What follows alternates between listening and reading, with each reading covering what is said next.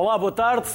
Portugal tem 260 grandes barragens, ou seja, barragens com altura superior a 15 metros ou armazenamento superior a 1 milhão de metros cúbicos. As barragens mais pequenas existem em maior número, sendo a rega o principal propósito. Elas espalham-se de norte a sul e a distribuição pelo território é assente nas necessidades de usos de água pela irregular distribuição das disponibilidades hídricas, obviamente. Muito há a saber sobre barragens e é por isso o tema do Sociedade Civil de hoje. Vou começar com Rodrigo Proença de Oliveira, é professor no Instituto Superior Técnico. Depois juntam-se também este painel Emanuel Dutra, que é investigador do IPMA, e Paulo Castro, chefe de divisão do Gabinete de Segurança de Barragens da Agência Portuguesa do Ambiente. Aos três, antes de mais, obrigado pela simpatia em se juntarem ao nosso primeiro painel. Rodrigo, vou começar por si, até para lhe fazer uma pergunta básica. Podemos continuar a considerar Portugal como um país rico em água? É. Bom dia a todos, obrigado pelo convite em estar convosco. Essa é uma pergunta que não, não, enfim, que não tem uma resposta simples e direta, digamos assim. Um, Portugal, em termos médios, é realmente um país rico em água e há um exemplo que eu dou muitas vezes, é que chove mais em Lisboa que em Londres. Nós todos temos a mania que, que Londres é um país muito úmido, mas em termos médios, em quantidade de água total no ano, ou no final do ano, Uh, nós temos mais Já água. aprendi alguma coisa, Rodrigo. Também não tinha essa consciência. Acho que nem eu, nem a maior parte dos portugueses, não é? Exatamente. Agora, o que acontece é que em Portugal uh, chove no inverno e não chove no verão, e o nosso inverno é relativamente curto. Quando chove no inverno, chove em períodos curtos, de precipitação muito intensa.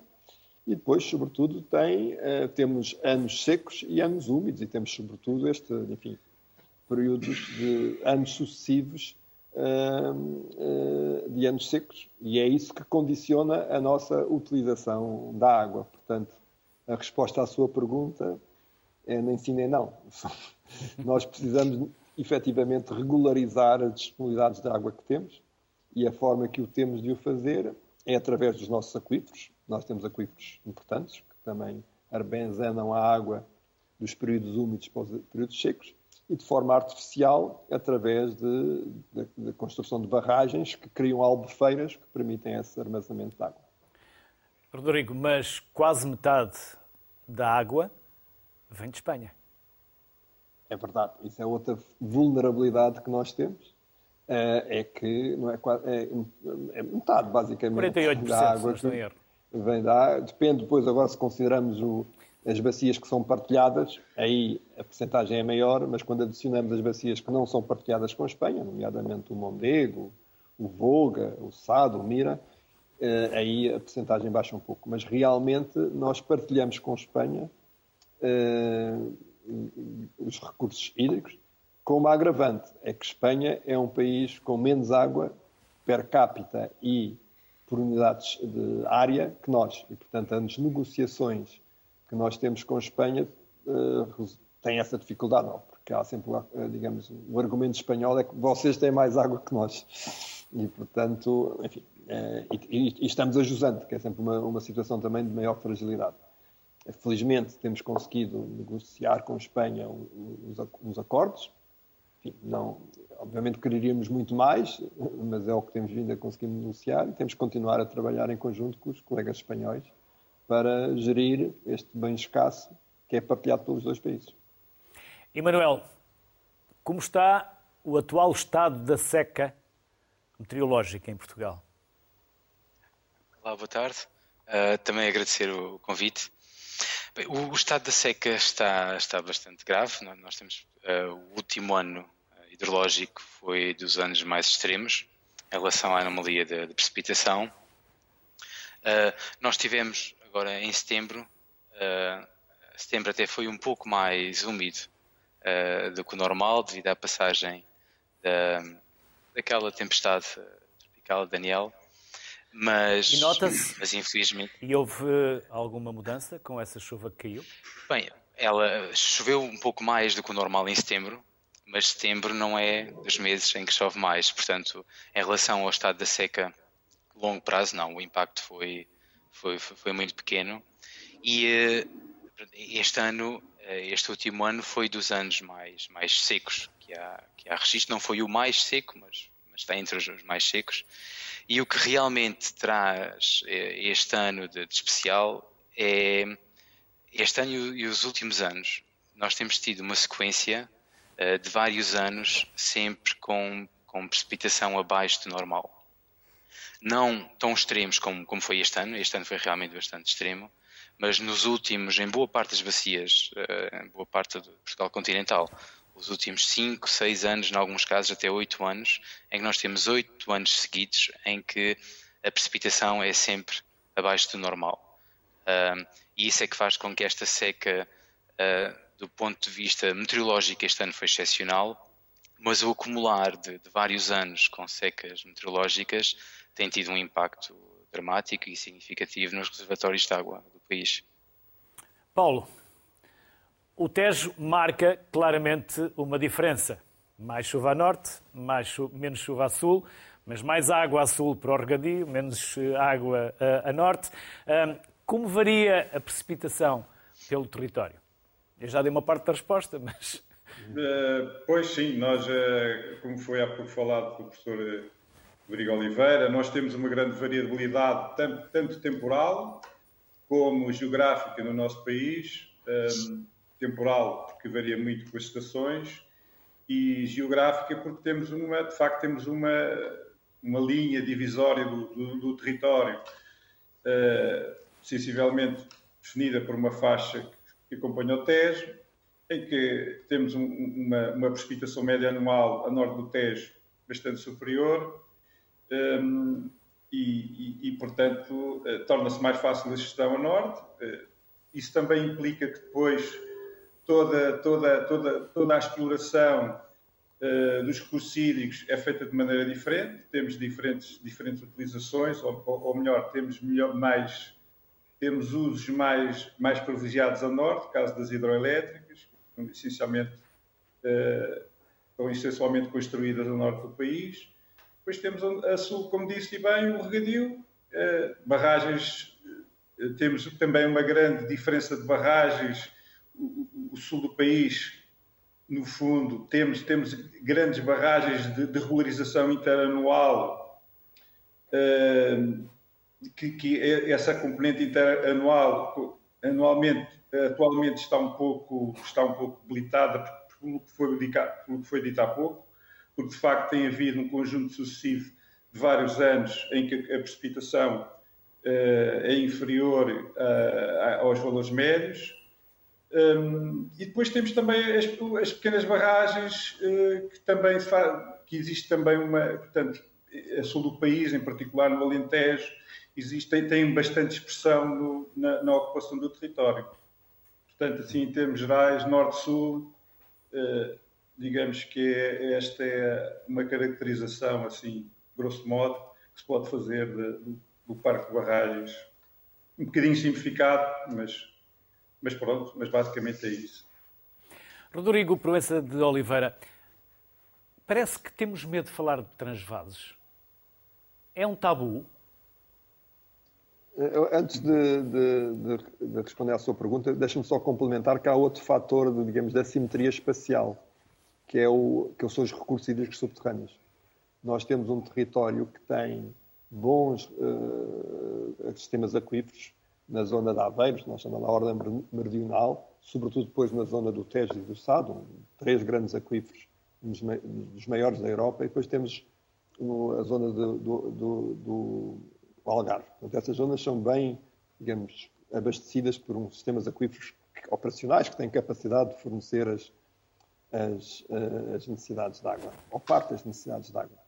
Depois, no interior do país, temos o chamado maciço antigo, que, tirando alguns aquíferos localizados ali na zona do Alentejo, tem muita pouca, tem uma baixa produtividade. Portanto, esse é outro fator de assimetria espacial, digamos, da disponibilidade de água que temos no nosso país. Mas não queria deixar de responder à, à sua pergunta. Nós temos em Portugal transvasos.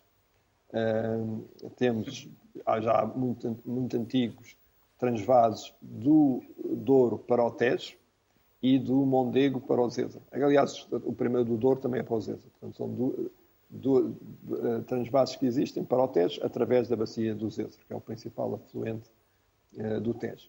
E hoje em dia, é com, com o desenvolvimento de, de, de, da barragem do Alqueva e de, todas as infraestruturas desenvolvidas pela, que pela também distribui para outras barragens Exatamente. e muita água. Já abastece então... muita água do, do, do, do Sado. Portanto, temos ali já uma, uns fortes transvases do Guadiana para o Sado. E, portanto, isso é algo que nós fazemos.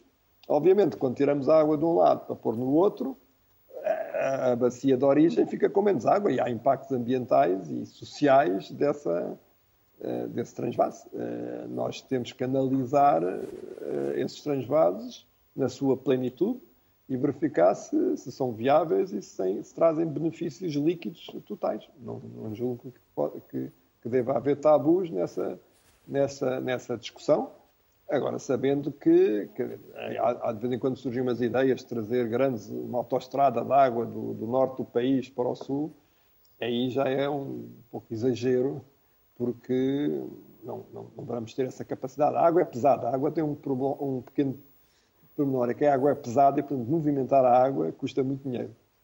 Implica infraestruturas e, e frequentemente, a necessidade de bombagem com gastos energéticos eh, substanciais.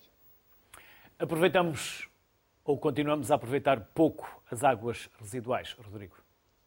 Uh, sim, uh, neste momento estamos a aproveitar muito pouco. E, é, e é um, mas eu diria que a questão da desalinização e da reutilização, que é algo que nós temos que apostar cada vez mais, surge agora, digamos, na, na panóplia de, de, de, digamos, de, soluções que temos, que temos que explorar porque começamos a atingir um, uma situação de escassez em que nós vamos ter que investir mais e, e encontrar soluções que têm custos mais elevados. Ou seja, até agora fomos, de certa forma, procurar as soluções mais baratas, soluções essas mais baratas que estão a, enfim, a terminar, que já não existem, e, portanto, começam a ser eh, equacionáveis eh, soluções como a desalinização e a reutilização a par, obviamente, que o custo que houve, a redução de custo que houve nos últimos tempos destas soluções. E, portanto, quer a, a desalinização, quer a reutilização, começam a fazer muito sentido, sobretudo, então, no que, respeita, no que respeita à reutilização ao nível local, isso é óbvio, uh, nomeadamente, por exemplo, em Lisboa e em outras cidades que já reutilizamos a, a parte da água, mas para começarmos a pensar em transportar a água reutilizar, eh, eh, enfim, reciclada maiores distâncias e aí com, com custos mais acrescidos, mas que pode fazer sentido eh, quando analisado em, em comparação com outras soluções. No caso do mar, 97% da água disponível mar, está no mar. No mar é questão, 97% mar, da água está no mar, só 3% é que está exatamente. em terra. É? E obviamente que se o consumo é é próximo do mar, é fácil fazer uma, uma central uh, e, e, e, utilizar essa água. A questão é quando o consumo está no interior do país. Então aí é preciso transpor essa distância, com custos acrescidos de, de energia transporte. para, para transporte, perdas, tudo. Emanuel, é, temos, que nos, Emanuel, temos que nos habituar a estes períodos de seca, porque vão ser mais frequentes? É uma, é uma boa pergunta e eu diria que, que sim. Uh, e, a, e, a, expectativa, aquilo que nós sabemos, o que nós conhecemos da, da, do nosso clima e as projeções climáticas que indicam que era expectável nós termos este tipo de situação, como estamos a, a ter agora, mais frequente, uh, mas mais para o final deste século, daqui a nos próximos 70 anos. Antecipámos o futuro. Não, Agora, eh, eu não lhe posso dizer que, que, esta situação em particular que se deve apenas a alterações climáticas, não, a variabilidade normal uh, do, do, nosso clima e, uh, e poderemos ter e iremos ter com certeza anos úmidos pela frente. Mas em relação à sua pergunta, sim, é, é isso são as, as, projeções climáticas que indicam e já, já há vários anos que é expectável que haja uma, realmente uma redução da precipitação. Nós estamos numa zona de transição climática aqui nesta zona mais semiárida e a nossa linha de boa parte da nossa precipitação vem uh, quase toda, na verdade, vem, vem do, do Atlântico. E, uh, e, há uma tendência para que as tempestades uh, sejam um pouco empurradas a algumas dezenas, centenas de quilómetros uh, para norte. e essa pequena alteração faz com que as tempestades, ao não atingirem o nosso território, haja essa redução de, de precipitação. E, e, é expectável que, que, a situação possa ser um pouco mais frequente no futuro, Uh, mas a verdade é que tem havido nos últimos, especialmente nas últimas duas décadas, vários extremos climáticos uh, pelo, no mundo inteiro, um, que têm, na verdade, mostrado algumas situações que não eram expectáveis que acontecessem já e que seriam projetadas um pouco mais a longo prazo. Portanto, sim, é, nós temos que, que tentar uh, ter em conta este tipo de situações a, a, a, muito longo prazo. Agora, a curto prazo, a expectativa não seria que, que isto vá repetir indefinidamente, mas, mas há aqui muita incerteza. Emanuel, até quando é possível fazer projeções? Ou seja, podemos perspectivar se vamos ter um inverno muito chuvoso ou não? Não. Portanto, e, uh, essa informação, infelizmente, nas nossas, nas nossas latitudes médias, quer aqui na Europa, quer também um pouco até na, na área dos Estados Unidos, a, a predictabilidade que existe na atmosfera é muito reduzida para além de uma semana a duas semanas, em particular em precipitação. E é um pouco, um pouco não diria até senso comum, aquilo que nós sabemos, e as pessoas até confiam nas, nas nossas previsões do tempo, mais ou menos dentro de uma semana se vai chover ou não. Até duas semanas, um pouco em anomalias de temperatura, Uh, mais do que isso, infelizmente não, e deve-se uh, às características caóticas da atmosfera. E na, na, no hemisfério norte, na, na, nossa região, não existem forçamentos climáticos de larga escala, como por exemplo existem em algumas zonas tropicais, anomalias de temperatura no Oceano Pacífico, que, que ajudam vá, a prever anomalias a nível sazonal. Portanto, infelizmente, nós não conseguimos nesta fase existem muitos trabalhos, existem muito, muita investigação uh, a, a, tentar uh, ganhar algum tempo aí, mas, mas não, nós nesta fase não, não conseguimos informar ou ter uh, previsões que pudessem indicar se iremos ter um verão mais úmido ou mais seco e a mesma coisa para a temperatura. No entanto, o que nós podemos, e isso nós sabemos, é a situação atual e a, e a situação atual é bastante excepcional. E o que nós podemos é estimar se os próximos meses fossem dentro do normal da precipitação ou até um pouco mais úmidos, o quão é que a situação de seca poderia recuperar. E, eh, e, teríamos que ter níveis de precipitação nos próximos meses, uma vez e meia a duas vezes, para conseguirmos recuperar essa, essa situação Portanto, a probabilidade de nós termos nos próximos meses precipitação acima do normal, uma vez e meia, duas vezes, é, é, é, relativamente reduzida, portanto é mais provável que não seja isso. Portanto, essa informação nós, nós temos, que é, sabendo a situação que nós estamos agora, é, vai ser difícil recuperar nos próximos meses. Mas dito isto, poderá acontecer. Portanto, mas em termos de expectativas e de probabilidades, é, é reduzido que se vai conseguir recuperar rapidamente. Paulo. Portanto, dependendo do tipo de decisões que são tomadas. Claro. Uhum.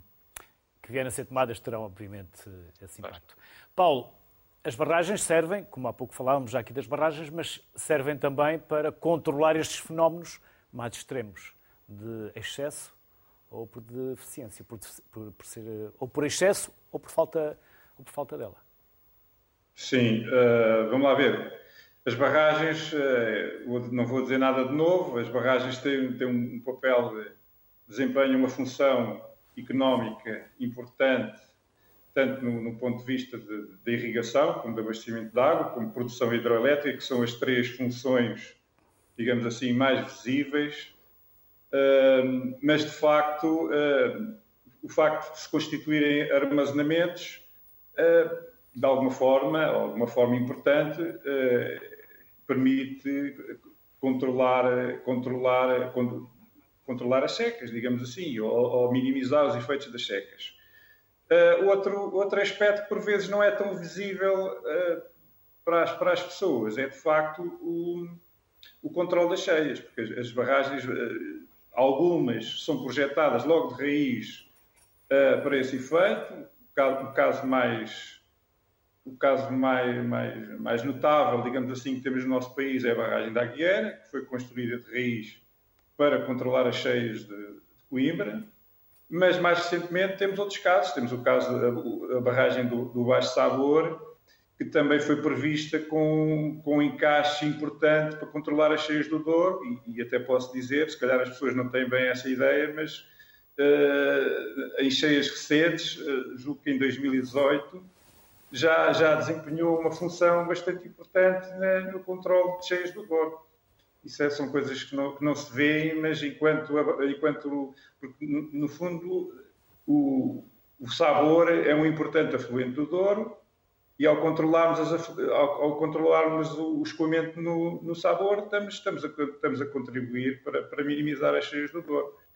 São exemplos, de facto, que são, que são relevantes, que são relevantes na, nesta problemática do, do controle dos, dos fenómenos extremos. De facto, assim é.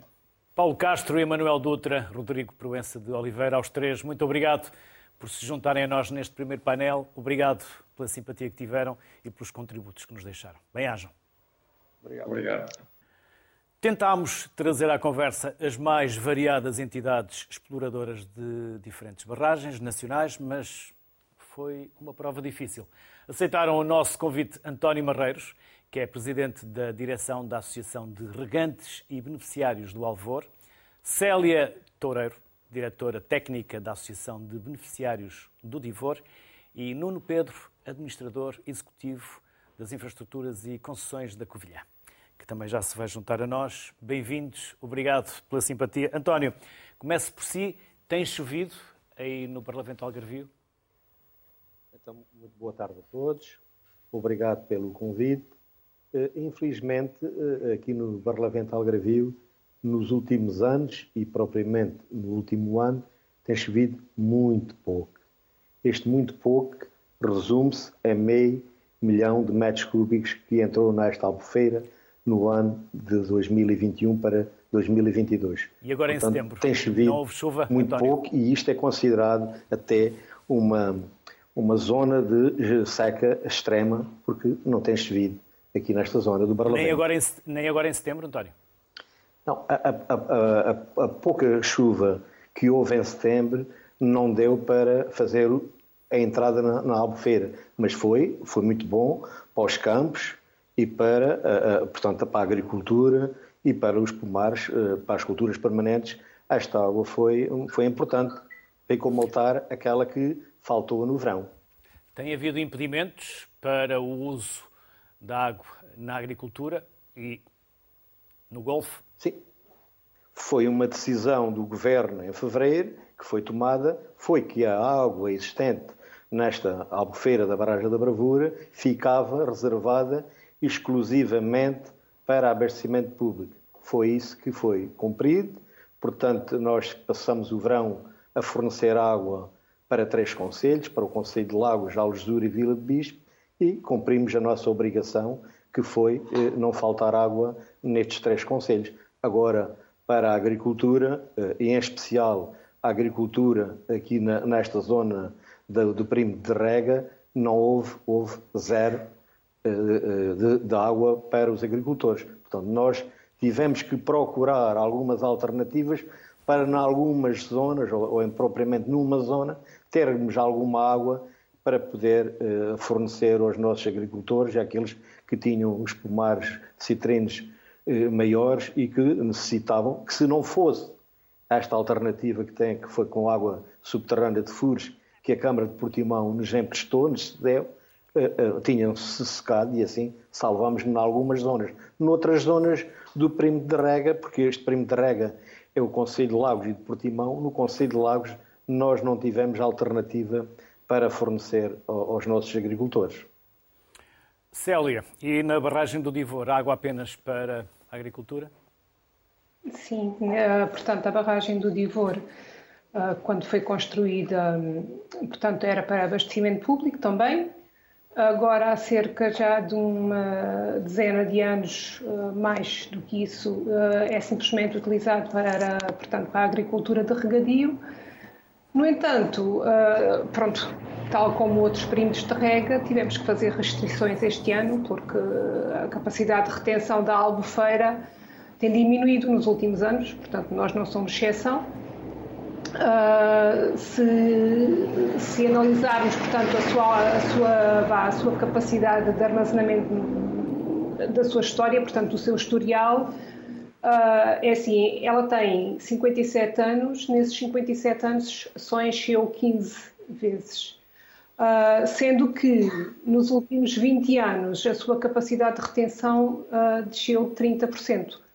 Portanto, uh, há 20 anos atrás nós conseguíamos repor na Albufeira, portanto a sua taxa de retenção era de 67%. Nos últimos 5 anos a taxa de retenção são na ordem dos 37%, portanto reduziu 30%. Uh, este ano, tal como os outros aproveitamentos, tivemos que fazer algumas restrições, portanto, à instalação de algumas culturas, tivemos que reduzir a instalação de algumas culturas e tivemos que fazer uma gestão bastante mais apertada, porque nos últimos três anos uh, foram dois anos de seca, portanto. A Albufeira, neste momento, está com 17% da sua capacidade. Uh, curiosamente, fechamos hoje a campanha de rega, e, e, pronto, e esperemos que este ano seja um ano um bocadinho diferente, estamos todos nessa expectativa.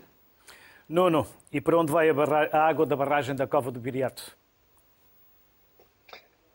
Barragem da água, do Cova de, de, água da barragem da Cova do Viriato, antes de mais, boa tarde a todos. A barragem da, eh, da Cova do Viriato abastece o Conselho da Covilhã, eh, sendo que o Conselho da Covilhã tem também uma série de captações, minas e, e nascentes que abastecem também o Conselho. É usada fundamentalmente no verão, que é quando essas outras captações começam a ter um volume diferente ou mais reduzido de água, porque são muito mais sensíveis à precipitação do que exatamente a barragem. Uhum. E qual é o estado neste momento de armazenamento, Nuno? A barragem da Cova de Viriato neste momento está a 52% da sua capacidade, mas falamos de uma barragem relativamente pequena. Tem apenas um milhão e meio de metros cúbicos de água, uh, portanto estará nos 780 mil, mais ou menos nesta altura. Mas que se prevê que até ao fim do ano não se gaste mais do que metade deste volume que neste momento está na barragem. António, faltam alternativas no Barlavento? Sim, as alternativas que, eh, em, especial, era que eh, houvesse alguma chuva para nós podermos armazenar a água na nossa albufeira, que a nossa albufeira está com 9% eh, e está com 3 milhões e quanto, 100 mil quanto, metros quanto, cúbicos António? de água. Está a quanto? 9% da sua capacidade e temos 3 milhões e 100 mil metros cúbicos de água. Ou seja, estamos um, um pouco, mas muito pouco, acima da, da tomada de água para, para, a água, que esta água sai da barragem gravítica. Portanto, eh, por mais um, um mês, ou de fosse, porque neste momento nós já encerramos o fornecimento de água às águas do Algarve, porque quer a água da barragem do Odeloca, quer os furos que foram colocados em funcionamento no Conselho de Lagos, neste momento servem às necessidades, portanto, esta água está de reserva para, eh, se o inverno, que nós Esperamos é que no inverno venha chuva, mas se essa chuva não aparecer, para ficar de reserva para o próximo ano. Portanto, é, é, é, é muito pouca. E as alternativas que, que, estão em cima da mesa, e, e que isso já foi até falado com a senhora Ministra da Agricultura, numa visita que ela fez aqui ao, nosso perímetro de rega, é, em primeiro lugar, a água terá que ser da, da barragem da Bravura, e em segundo lugar, temos que ir às águas residuais, ou seja, temos que ir às hectares aproveitar aquela água para os, os campos de golfe.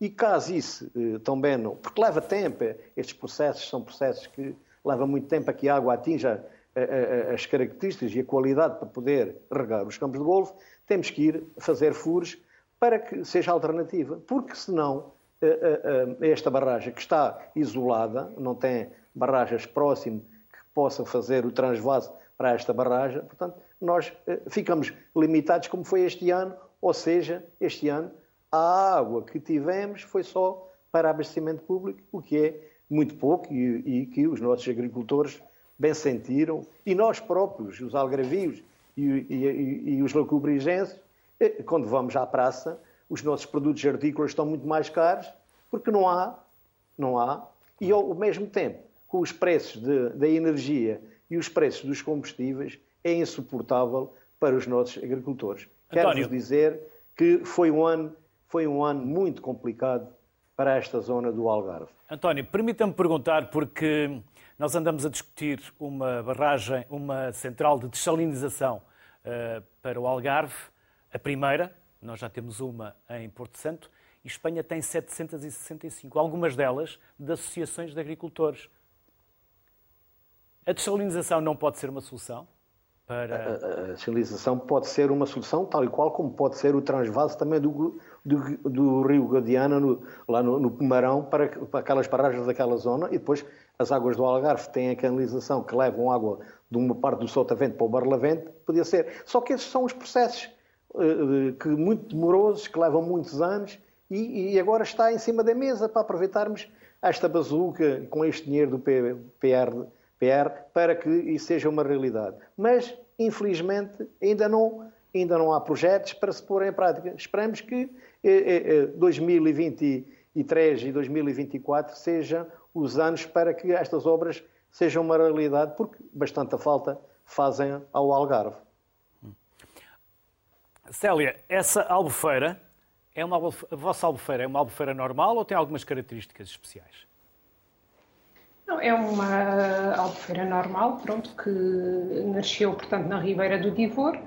Uh, está dentro Mas é uma albufeira de águas públicas protegidas, não é? Sim, sim, de água, de água pública, sim. É um, portanto, é uma infraestrutura pública.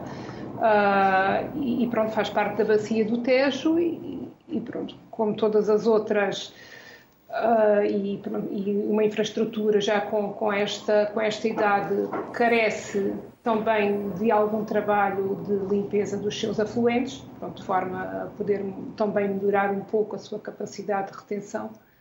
Uh, a Albufeira do Divor, acho que podíamos fazer aqui um bocadinho, uma vez que os seus afluentes já não são muito ricos, mas também já estão muito assoreados do, dos anos que passaram por eles, e, e se calhar aí podíamos melhorar um bocadinho a sua capacidade de, de retenção. Célia, falou, já o disse, é uma, uma barragem com 57 anos, falou que é necessário uma manutenção. Que tipo de manutenção é que uma barragem com essas características necessita ao longo do tempo? É assim, se falarmos só ao nível da manutenção da barragem, pronto, estou-me a referir essencialmente à sua limpeza, portanto, à limpeza dos afluentes para melhorar a sua capacidade de retenção.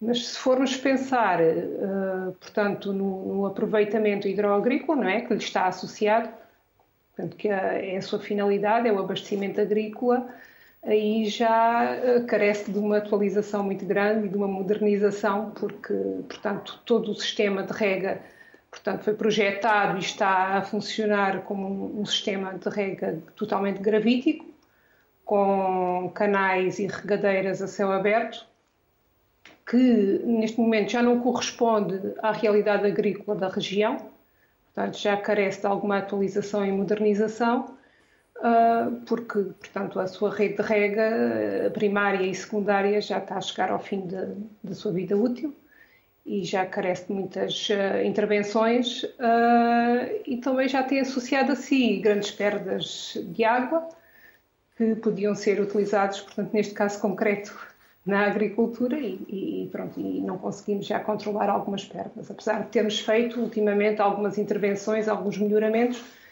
mas uh, é urgente um projeto de modernização. Sim. Ele já está, já está, não sei se posso já responder pode, pode, pode, a esta questão, portanto, a Associação de Beneficiários do Divor em articulação com a Autoridade Nacional do Regadio, a Direção-Geral da Agricultura, já temos em marcha, portanto, o estudo e projeto para a modernização de toda a rede de rega. Portanto, de uma rede de rega uh, com características um bocadinho diferentes das que existem agora, uma rede de rega com pressão, portanto, e totalmente em conduta, que irá, de certo, melhorar muito, portanto, a sua, o seu desempenho na, na, região e a contribuir de certa forma também para fazer mais uma mão cheia de hectares de agricultura de regadio.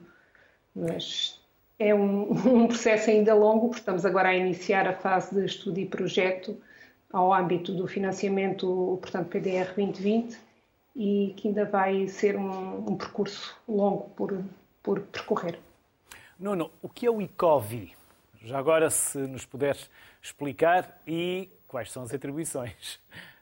Quais são as competências? A ICOVI é uma empresa 100% municipal, portanto, capitais públicos, que surgiu em virtude do sistema que está montado na Covilhã, que é um sistema misto, em que temos uma empresa de abastecimento de água em alta, que é a ICOVI, eh, que é 100% pública, temos um parceiro privado na empresa da Baixa e o, as águas residuais alta é completamente um, privada. É, está concessionado a um privado, nós estamos agora em momento até de, porventura, vir a, a resgatar a concessão, porque a experiência com o privado não tem sido a melhor. E, portanto, neste momento a atribuição que tem é fundamentalmente a água, gestão de algumas infraestruturas, e já teve e provavelmente vai voltar a ter também a gestão de algumas infraestruturas desportivas, estamos também capacitados e temos alguma experiência eh, e, portanto, vamos voltar a isso. Agora, relativamente ao sistema de abastecimento de água, portanto, nós, no nosso caso, é só abastecimento de água pública, portanto, para consumo humano, e estamos também aqui, neste momento, num processo de projetar a construção de uma nova barragem, a nossa barragem é pequena, portanto, comparativamente com os colegas que estiveram a falar, é uma coisa mesmo bastante pequena, um, e temos aqui, de facto, a necessidade, em função das alterações climáticas, não só da diminuição da, da precipitação, mas também porque cada vez a precipitação é mais concentrada e, portanto, a necessidade de haver albufeiras que consigam armazenar a água que, eh, portanto, cai do céu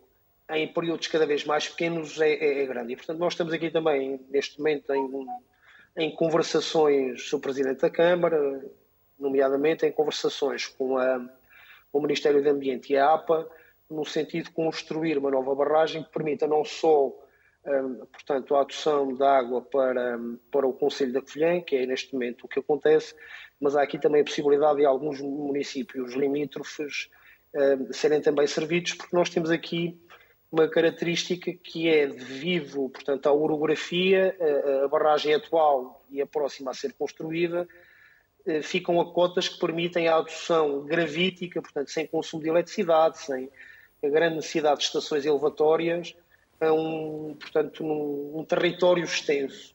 E a ideia que nós temos numa lógica não só de conservação do recurso água, mas também de evitar o consumo de eletricidade, nós estamos eh, a envidar esforços junto das autoridades no sentido de construir uma nova barragem, mas sempre exclusivamente para consumo humano. Nuno Pedro, Célia Toureiro, António Marreiros, aos três, um enorme obrigado pelos contributos e pela simpatia que tiveram em estar connosco hoje aqui no Sociedade Civil. Bem-aja. Obrigado. Vamos seguir a conversa agora com dois convidados que regressam à sociedade civil, são repetentes, bons repetentes. José Núncio, que é diretor da Associação de Regantes e Beneficiários do Val do Sorraia, e Hernani Dias, presidente da Câmara Municipal de Bragança. A ambos, obrigado novamente por se disponibilizarem a estar connosco. José, vou começar por si. Essa foi a primeira barragem dedicada ao regadio? Eh, bom dia, Luís. Eh, qual que me estava. Eh, do Alqueva?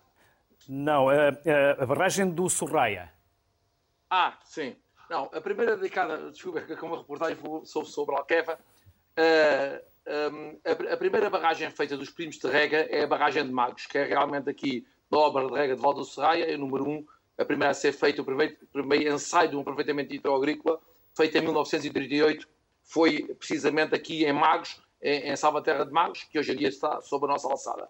Efetivamente, o Val do Serraia, como conhecemos, é, um, é, um, é posterior já, é de 1959, já é a obra número 14, e aí sim, até que foi feita a Alqueva, era a maior obra de rega de, de Portugal. Desta imagem que estamos a ver é, é assim a barragem de Magos, essa número 1, um, que foi um primeiro ensaio, e depois a número 2 foi Sela, a terceira julgo que é Burguês, portanto, e depois foram feitas, construídas, até que, até que finalmente terminou com o Alqueva. Vocês têm um projeto que foi aprovado recentemente pelo Governo. Quer falar-nos desse projeto e o que é que ele significa? Uh, é o seguinte, nós no, no Sorraia o que temos é os investimentos a fazer de modernização, porque, como calcula, houve uma grande evolução desde os anos 30 ou anos 40 e 50, em que todas estas grandes barragens foram estudadas, porque foi tudo do plano de fomento hidroagrícola, desde essa altura, em Portugal está tudo estudado e estão todos, estão identificados todos os locais em que há, em que pode haver interesse, eh, em, em que, que, são interessantes, que têm, que, que têm afluências suficientes para a construção de barragens e aproveitamento hidroagrícolas, e, eh, mas foram construídos uh, com a ciência que havia nessa altura. Hoje em dia, uh, e, o Alqueva é um grande exemplo, porque o próprio projeto da Alqueva inicial não era bem este que acabou por ser implementado. As novas tecnologias permitem que haja outro tipo de eficiência e, e, ser muito mais cuidadosos na utilização da água, que é o que é importante. E precisamente os investimentos que estamos hoje, uh, que temos em, em, vista, que na nossa obra de rega e em todas as obras de rega, são principalmente começar para melhorar a eficiência e, como foi falado, uh, em vez de termos canais de rega céu aberto, poder ter uh, a água distribuída sob pressão, que facilita muito a vida a todos, como temos nós em nossa casa. Passamos para a barragem Serra Cerrada, porque Hernani Dias é gerida pela Câmara. Como gere uma Câmara Municipal uma barragem? Bom, muito boa tarde. Uh, efetivamente, essa barragem é uma pequena barragem, tem, cerca, tem uma capacidade relativamente pequena, de cerca de 1,5 milhões de metros cúbicos, uh, o que se torna simples de podermos fazer essa gestão, uma vez que ela se destina essencialmente ao abastecimento público. É uma barragem que já tem algum tempo, entretanto, foi construída também uma segunda barragem já com o dobro da capacidade, portanto 3 milhões de metros cúbicos, sensivelmente, e uh, tem tudo a ver com aquilo que são as necessidades uh, para o abastecimento da nossa população. Mais concretamente, para a cidade de Bragança, que depende uh, exclusivamente desta situação, portanto, deste abastecimento proveniente destas barragens e também de outros pequenos sistemas alternativos mas que se tornam fundamentais para garantirmos que, efetivamente, toda a gente tem acesso a este bem tão escasso. Tão escasso é que nós temos, de facto, esta capacidade do município de poder gerir esta barragem, como já disse, uma vez que uma segunda barragem, que é a barragem de Veiguinhas, foi construída há algum tempo, terminou em 2015, 2014, 2015, e ela eh, não é gerida ainda pelo município porque temos um diferendo uh, no que tem a ver com a gestão da água e entendemos que, uh, nesta matéria, o governo tem ainda muito trabalho para ser feito, porque uh, o município consegue colocar a água nas torneiras cerca quase de 60% mais barato do que faz a empresa Águas do Norte, tem essa responsabilidade, e nós queremos, sem dúvida nenhuma, fazer aqui uma coisa que já há muito tempo que andamos a lutar e já pedimos inclusive audiência ao Sr. Ministro do Ambiente e da Ação Climática para que possamos sair do sistema e termos aqui a oportunidade de, conjuntamente, nove municípios, todos eles integram a, a comunidade intermunicipal Terras Trás-os-Montes, criarmos uma, um sistema alternativo que nos permita fazermos exatamente essa gestão de forma eficiente, garantindo a qualidade da água e, sobretudo, eh, fazermos com que ela não falte nunca aos nossos cidadãos. Hernani, mas é já que, eu disse, já que eu disse, agora gostava que me pudesse explicar como fazem para que a água chegue à torneira das pessoas a preços mais baixos do que seria com águas de Portugal, com as águas do, do Norte. É simples, nós temos, nós temos eh, os nossos, temos os nossos trabalhadores afetos, temos os nossos serviços que fazem toda a componente de gestão uh, e também de acompanhamento do sistema, e obviamente que uh, isso traduz-se provavelmente também numa gestão muito eficiente daquilo que fazemos, uh, controlando as perdas dentro do que é possível, porque isso também requer um trabalho muito mais aturado do que aquele que hoje conseguimos fazer por falta de meios, como é lógico. Quando falo meios, falo meios financeiros, como é evidente. Uh, no entanto, uh, tudo aquilo que vamos fazendo permite-nos, de facto, conseguirmos colocar a água bastante mais barata. Isto porquê? Porque, efetivamente, também o sistema multimunicipal que está definido das águas do Norte tem, outras, tem outros municípios agregados, associados, e cada um eh, tem também as suas especificidades. Portanto, nós também queremos eh, gerir aquilo que nos diz respeito diretamente no nosso território e a água, sendo um bem tão escasso como este ano tivemos oportunidade de verificar com tanta uh, situação estranha uh, de falta de água em variadíssimas localidades, houve aqui também a necessidade de podermos garantir essa acessibilidade à água através do transporte, por exemplo, em autotanques. Foi uma situação que no município de Bragança também se verificou. Em algumas situações ainda se verifica hoje, uma vez que a pluviosidade que, entretanto, aconteceu foi também ela escassa e por isso não nos permitiu ainda repormos os níveis eh, de água suficientes para garantirmos eh, que toda a gente possa ter água diretamente dos sistemas alternativos que, entretanto, existem, quer gravíticos, quer uh, sistemas que uh, são uh, através de bombas elétricas. José Mas é importante. Diga, diga, diga. É, é importante aqui, deixe-me dizer isto, sublinhar esta necessidade de também o próprio governo, este ou outros que lhe sucedam, que tenham esta noção clara que os municípios são capazes de fazer esta gestão de forma muito correta, muito objetiva, e é a nossa intenção, já desde algum tempo, e repito, abandonarmos o sistema Águas do Norte, e tem essa obrigação também o Governo de fazer esse trabalho no sentido de tudo poder vir a ser concretizado, para que a relação de proximidade seja de facto garantida e seja traduzida num bom serviço. Se olharmos para a realidade atual, tendo em conta tudo aquilo que está a ser feito, nomeadamente ao nível da delegação de competências, uh, havendo aqui um fator que é importante referir, que é o fator proximidade, não se percebe como em algumas matérias nós, estando próximos, podemos fazer melhor, segundo diz o Governo também, e noutras matérias se tente centralizar tudo e não deixar rigorosamente nada para que essa relação de proximidade possa de facto fazer a diferença. E posso provar que, por muitas conversas que já tive com muitos autarcas, muitos concordam com o Hernani. Aquilo que o Hernani aqui disse deu voz ao que muitos autarcas pensam sobre esta matéria. José Núncio, estávamos aqui a falar de eficiência. E como fazem vocês para serem mais eficientes?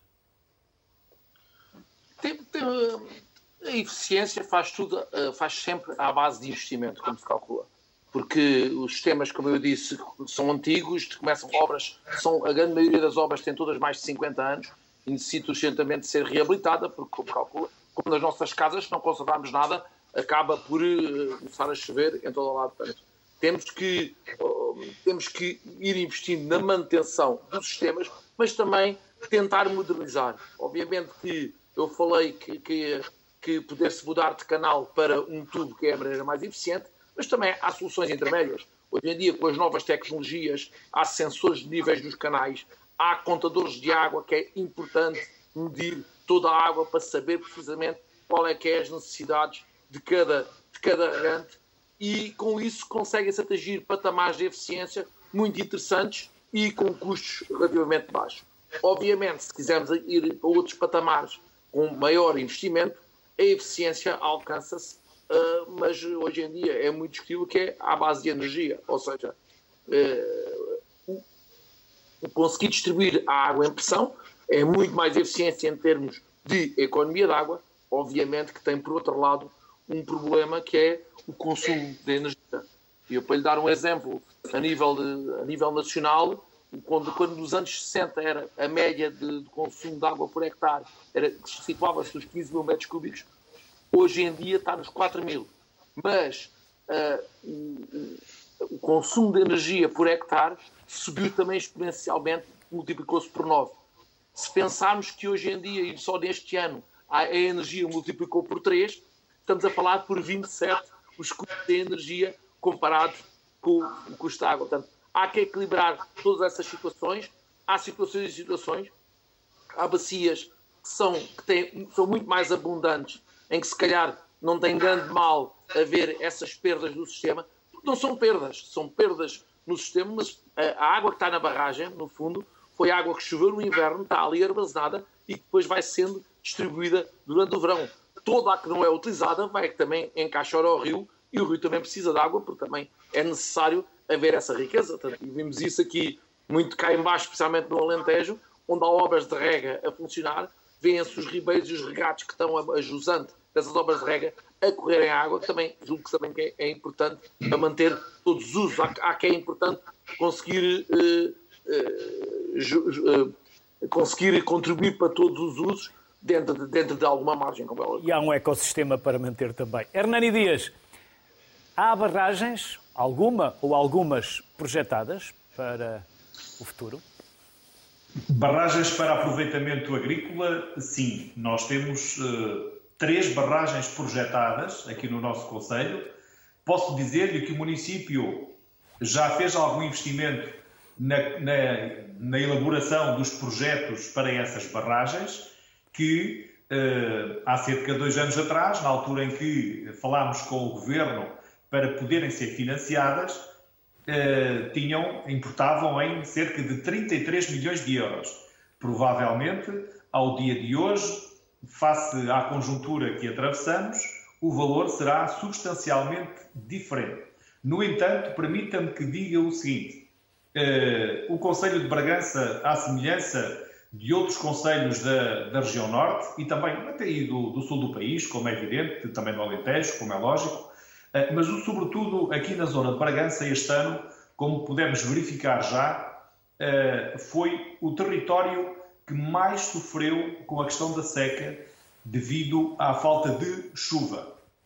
E os dados estatísticos e oficiais ainda apontam hoje exatamente nesse sentido. Eh, tem havido variadíssimas informações sobre essa matéria e apontam exatamente esta situação e provavelmente eh, a repetição que acontecerá em anos futuros, o que nos coloca numa situação de alguma fragilidade eh, e que é necessário resolver.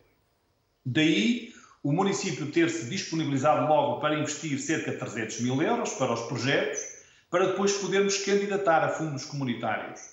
Bom, até ao dia de hoje, posso dizer-lhe, não temos eh, resposta sobre esta matéria. Eh, não há garantia absolutamente nenhuma de que se possa construir qualquer barragem, sendo certo que em territórios onde a, chuva e também os cursos de água eh, têm pouca capacidade, é imperioso que nós, eh, quando digo nós, digo o país, o governo, consiga fazer os investimentos necessários à manutenção das pessoas nesses territórios, levando à chamada coesão territorial e isso só se consegue com investimento. Nós não podemos garantir nem a qualidade dos produtos que aqui existem, nem a quantidade necessária se não tivermos sistemas de irrigação que sejam compatíveis com aquilo que são as necessidades hídricas das plantas, nomeadamente em períodos de seca como esta que atravessamos. Nós temos, como sabemos, somos um território que produz castanha, da melhor castanha do território, do, do país. Somos os maiores produtores também do país a nível da castanha e este é um produto extremamente importante que representa imenso para a economia local e para aquilo que é a economia também dos, das nossas famílias. E por isso é importantíssimo que cada vez mais, mas não só a castanha, a azeitona, eh, tantos outros produtos que carecem de água e que sem as necessárias barragens não conseguimos garantir esses produtos. Eu pergunto, inclusivamente, se há algum país desenvolvido que não assente numa boa agricultura, não tenha a sua base na agricultura. E, portanto, é isso que nós queremos também, é ter barragens para conseguirmos produzir e sermos mais sustentáveis, mais autossuficientes também em termos alimentares do que aquilo que somos hoje. E o país não se pode dar ao luxo de desperdiçar uma boa parte do seu território por falta de investimento, nomeadamente em água. Hernani Dias, José Núncio, obrigado por este regresso. Obrigado pelo tempo que nos dedicaram, pela vossa generosidade e simpatia, como sempre, com a sociedade civil. Bem-ajam e até uma próxima. Muito até obrigado. porque um vamos voltar ao, ao tema da castanha brevemente, Hernani. José, muito obrigado também. Felicidades. Obrigado. Bom Felicidades. trabalho, obrigado. Muito obrigado. Neste momento de seca, as barragens têm um papel essencial para que a água não falte nas torneiras das nossas casas. Boa tarde, saúde para todos.